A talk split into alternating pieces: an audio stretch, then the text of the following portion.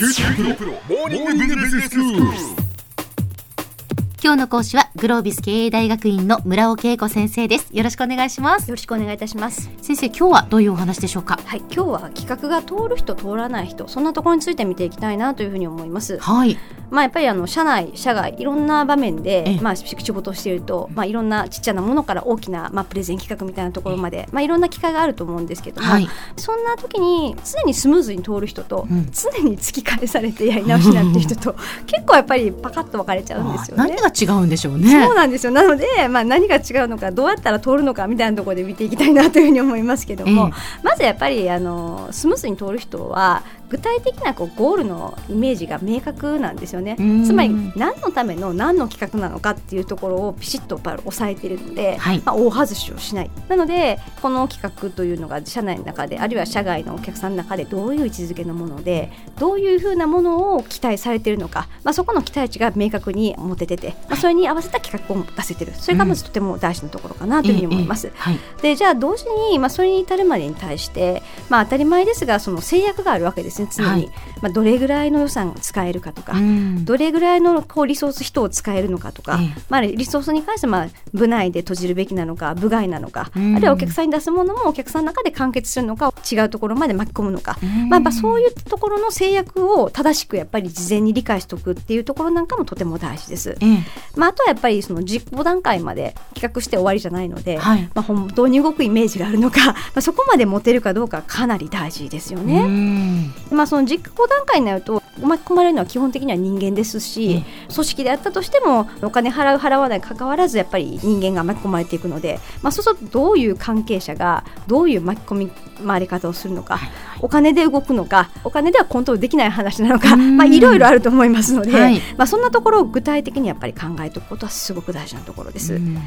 うんでまあ、あとよく言われますが誰が味方で誰が、まあ、むしろ敵なのか、まあ、敵というまでの人がいない場合もあるかもしれませんが、ええよくやっぱり3つぐらいに分かれるんですよね。はい。あと何か企画がが始まるとすると積極的に応援してくれる人、うん。巻き込まれてくれる人、えまあ、それから言っても何もしない人、はい。まあ、何を何もしないっていうのは言い換えると邪魔をしないということでも言えるのかもしれません。まあ、なので何もしてくれないけどまあ別に普通みたいなところ、それから邪魔をする人、邪魔をする人。はい、はでそうするとやっぱ最低限邪魔をするっていう人に対しては排除しなければならないので、あええ。まあ当然その実行段階での邪魔なのか、まあ、企画段階での邪魔なのか、まあ、いろんな段階がありますが、まあ、今回企画が通るというところでいくと、まあ、その企画を、まあ、いい企画をしようとすると通したいけれども、まあ、それうちできないよみたいなことやっぱり言ったり。うん。あるいはあちこちでねあれは大した企画じゃないからやめた方がいいよみたいなところをこう 逆にまさに邪魔足を引っ張るような人がいたりとかする場合がありますので、はい。はいええ。まあ、最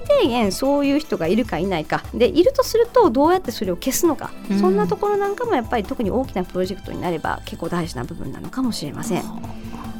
であとやっぱりその企画を通す部分でいくとすごくもう小学校の時に習ったことだと思うんですが、ええ。シンプルな枠組みが一つあって、はい。5W11 なんですよね。5W11 はい、いつ？はい、うんどこで？そうですそうです。いつどこで？誰が？はい。何を、うん。なぜ、ええ。どのように、はいはい。すごくシンプルなんですね。習いましたね。はい、で習ってみんな知ってる、ええ。みんな知ってるけどこれが全て完璧に企画に反映されてるって実はあんまりなかったりするんですよね。ああなるほど。そっかやっぱ企画を書くとき、はい。そりゃそうですよね。人に何かを伝えるときに、はい。5W11 が大事ですよってあれほど言われたので、はいそれは企画書書くときにもそうなんです 5W1H は入っていてしかるべきですそうねなんです。だからそこでそれ使えばいいんですけど、ええ 5W1H なので企画書のページはですねまさにいつどこでどういう人たちが巻き込まれてこういうことをするんです。でなんでそれが大事かってこういうことでで具体的にはこういうふうにしようと思います。でシンプルにこのね6ページ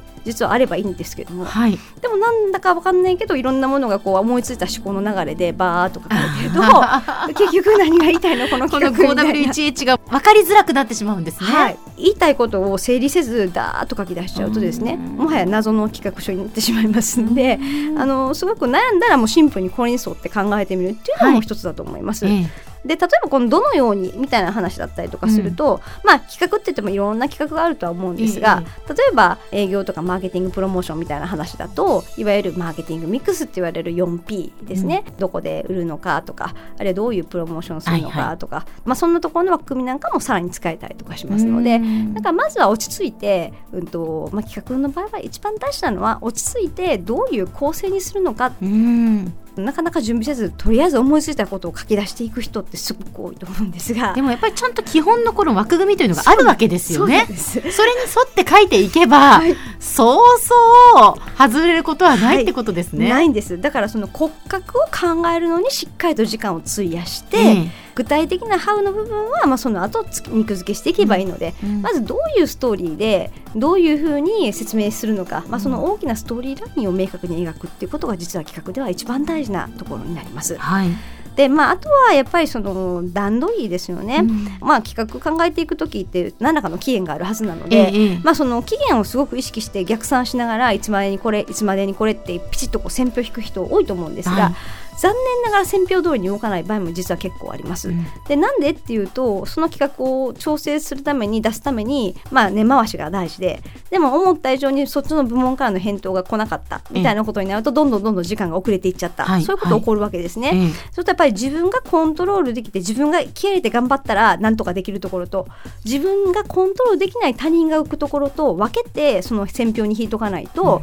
自分はできると思ったけどやってくれなかったので遅れました。みたいなことやっぱなっちゃったりとかしますので、まあ、そういったところを明確にある程度余裕時間を持って決めていくそんなところもとても大事です。ええでまあ、あとはそのその企画が決め打ちのように見えないってことですね。うん。これだけの可能性が考えられるんですけどその中からこの企画がベストだと思ったのでこれを提案しますみたいな提案書になってないと企画書になってないと、なんでこの決め決め打ちでこれがいいの？っていうままさになんでこれがベストなのかっていうところええ。に今度は疑問がついちゃったりとかしはいますので、はいなんかまさにそういったところなんかも、まあ、最後は大事な部分かなというふうに思います。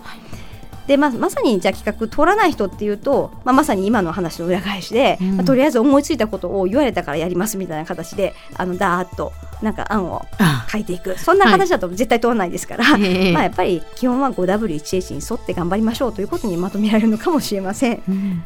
では先生今日のまとめをお願いします。はい、あのそもそも何のための何の企画なのかでそれから何がこの企画の成功の定義なのか、うんまあ、そんなところを丁寧に丁寧に考えていくことがとても大事かなというふうに思います。今日の講師はグロービス経営大学院の村尾恵子先生でしたどうもありがとうございましたありがとうございました。